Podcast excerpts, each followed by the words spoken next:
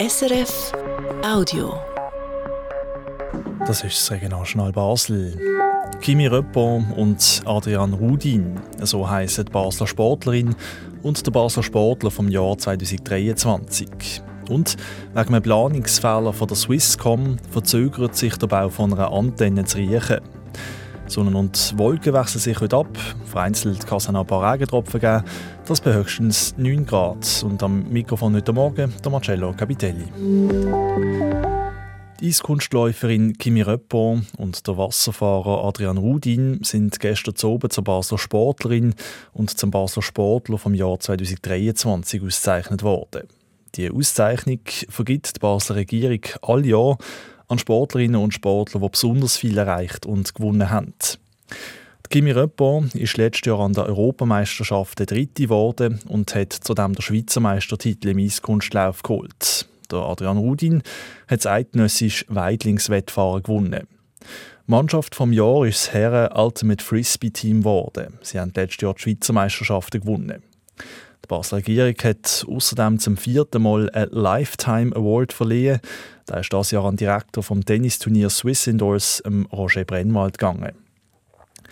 Das Unispital Basel hat grosse Baupläne. Für das Klinikum 2 und das Klinikum 3 sind Neubauten geplant, die um die 1,7 Milliarden Franken sollen kosten Gestern war der Spatenstich für einen Neubau vom Klinikum 2, also am alten Spitalgebäude aus den 70er Jahren am Petersgraben.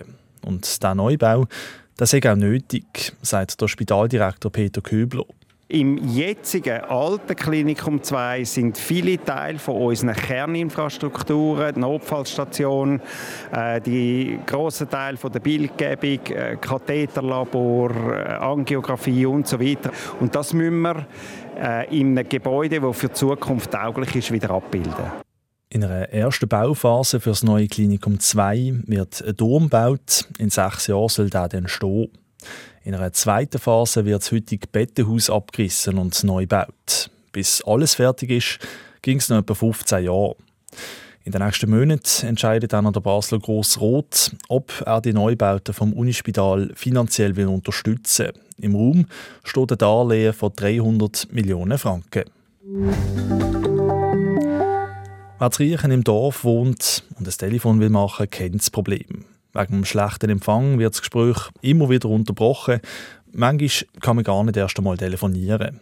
Der Grund? Vor drei Jahren ist die Antenne an der Bahnhofstrasse abgestellt worden.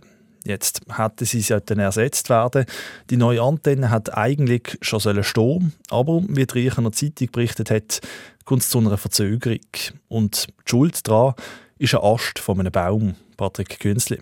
Verantwortlich für die geplante Handyantenne zu riechen ist Swisscom und ihr ist ein Fehler passiert. Das gibt die Mediensprecherin von der Swisscom, Sabrina Hubacher, zu. Schon im November wollte Swisscom anfangen bauen und wo ihre Mitarbeiter die Parzellen abgemessen haben, da haben sie festgestellt, ein Baum ist der geplanten Handyantenne im Weg.